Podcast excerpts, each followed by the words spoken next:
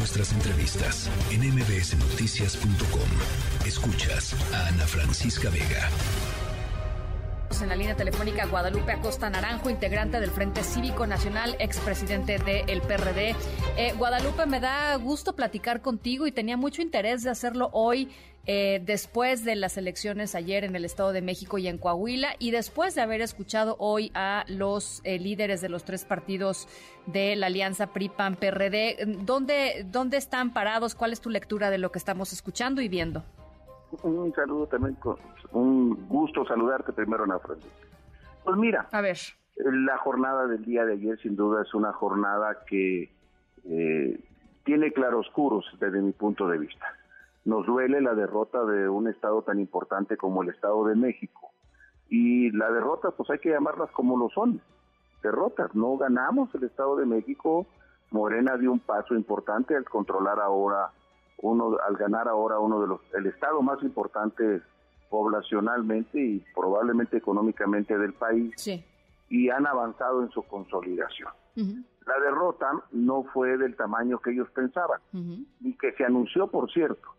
El mismo momento que estaba ah, dando a conocer esto, Mario Delgado dijo que tenía encuestas que variaban entre el 17 y el 19% de ventaja. Sí, sí. bueno, hoy lo dejó en 8.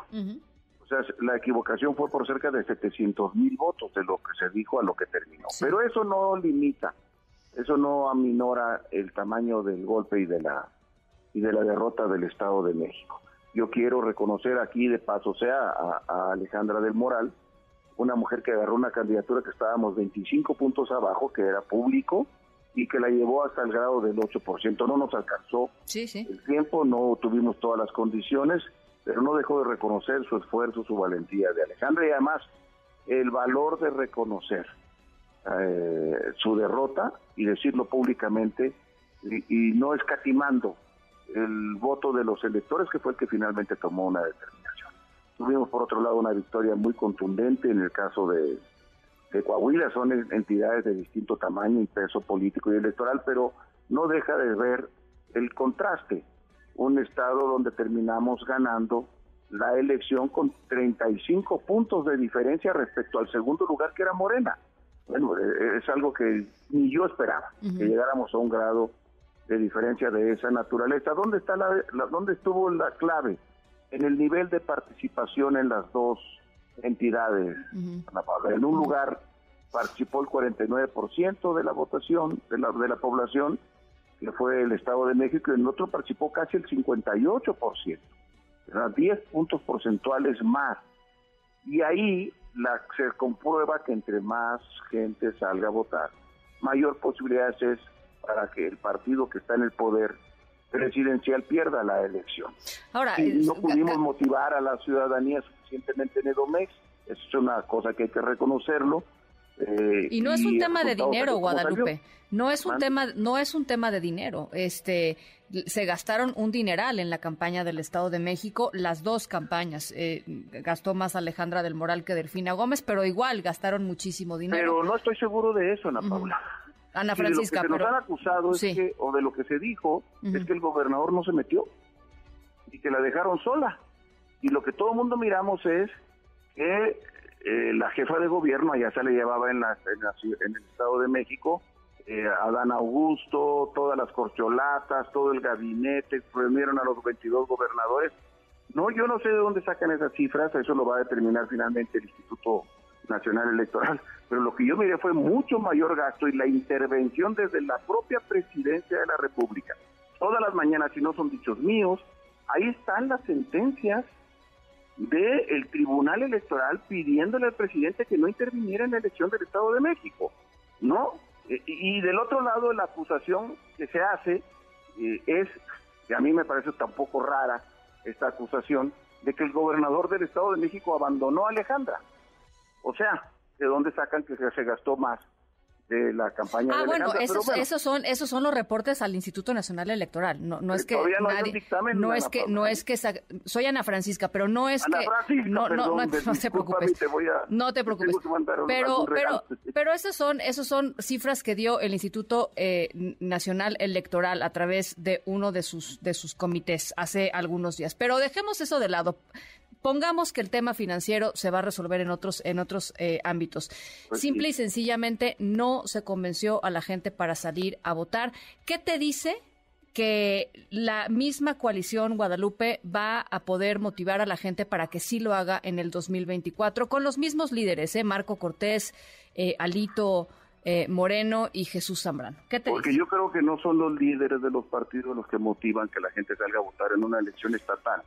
Si no, no pudieras entender la, la, diferente actuación de los dos electorados, el de Coahuila, por un lado donde salió a votar el 58% y se le ganó con 35 puntos a Morena, y que si se hubieran juntado PT y Verde de Tomo se le hubiera ganado con una diferencia de 12 puntos a, Morena y a PT y a Verde puntos en ese momento y lo que pasó en el Estado de México. Yo, yo ubico ahí dos cosas distintas. Una, ¿qué, ¿cuál fue la manera como enfrentó Coahuila la elección y cómo, cómo actuó políticamente el gobernador de Coahuila y cómo actuó políticamente el gobernador del Estado de México.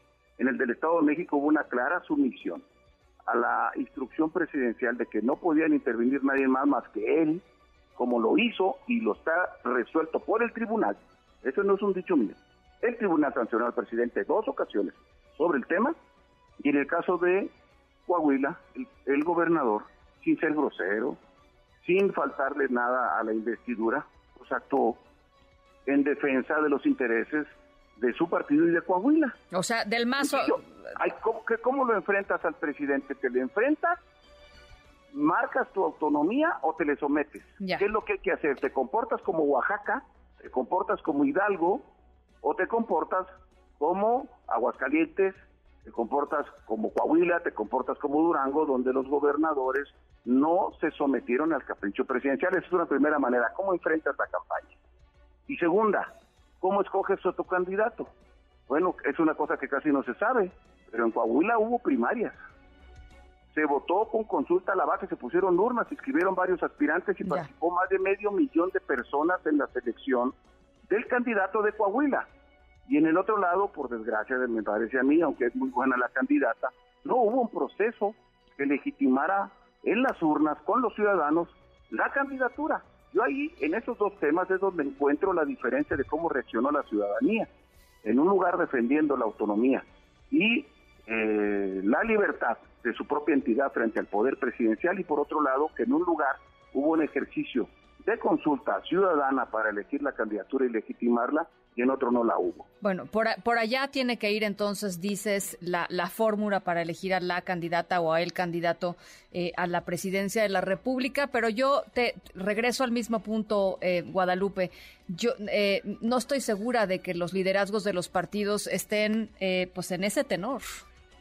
Este, sí, vamos a dialogar. Hoy, el día de hoy dijeron que consultarían a las organizaciones de la sociedad civil que pusieron una fecha para proponer, para dar a conocer una convocatoria que me parece que es el 26 de este mes de junio y espero que en esos diálogos que tengamos podamos nosotros convencer que la mejor manera de motivar a los ciudadanos para que salgan a votar es que los ciudadanos tomen en sus manos la decisión de quién debe de ser el aspirante, hombre o mujer, que encabece la coalición opositora. Eso es lo que a mí me parece que nosotros hay que proponer, hay que plantear que con los ciudadanos, esos que salieron el 13 de noviembre, esos que salieron el 26 de febrero, esos ciudadanos deben de ser tomados en cuenta para, para designar la candidatura opositora. Si en el lado de Morena va a haber un mecanismo cerrado donde finalmente el presidente de la República va a designar a su sucesor mediante el dedazo envuelto en una encuesta, que del otro lado hay un ejercicio democrático de los ciudadanos que participen, vayan y voten entre distintas alternativas, que conozcan sus propuestas, que haya debates, que recorran el país y que los ciudadanos voten. Esa es nuestra nuestra propuesta y creo que esa puede ser la que permita que tengamos un mejor resultado electoral. Déjame nomás te doy un dato. A ver, Por cierto, en Edomex pues perdimos con ocho puntos. En, en, en, Coahuila ganamos con 35. Si tú sumas las dos elecciones y la tomas como una sola votación nacional, la elección quedó 51% para Morena y su alianza y 49% para la otra coalición. No hubo tal aplastamiento. Claro, ahora... Si hubo eh, elección presidencial, hubiéramos tenido prácticamente un empate. en esta elección. Así que no miro yo nada tampoco definido de manera definitiva para el lado de Morena. Ahora, ahora, la, otra parte, nada más brevemente, este, tienes a un PRD que no alcanzó ni el 3% de las votaciones en ninguno de los dos estados, un PRI que termina siendo pues un partido básicamente local en Coahuila eh, eh, y Durango, gobernando en coalición, ya ni siquiera solo, y un PAN incapaz de atraer más votos que en el 2016. Bueno, y aún así quedamos 51-49. ¿Cómo me explicas eso no? Pues no lo sé, este, pero no, pero no es, pero, pero no es una buena. A ver, lo tiene que... ser integral porque un análisis parcial en una elección presidencial se toma en cuenta los votos de todos, no los votos de un estado. Y en esta elección quedamos 59, 51 a 49. Bueno.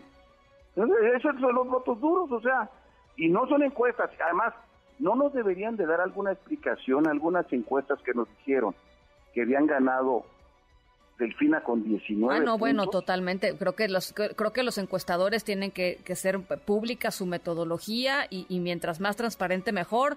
¿Y qué pasó? Para el 2024, pues sí, claro. que fueron sancionadas por el órgano electoral. Totalmente. Porque estaban haciendo estas cosas. Para que todo el mundo tengamos certeza. Ahora, quiero decir otra cosa. A ver. El INE es un gran triunfador. La elección la hicieron y no hubo ningún problema legal. Este INE que quedó y que funcionó porque gracias a la movilización ciudadana el plan B no funcionó. Bien. Y con las facultades actuales nadie se queja hoy del órgano electoral. Ojalá esto sea permanente para que la elección del 2024 no vayan a querer poner en cuestión otra vez al árbitro electoral, este árbitro que organizó la elección donde ganó Morena y este árbitro que organizó la elección donde ganó, donde ganó la coalición.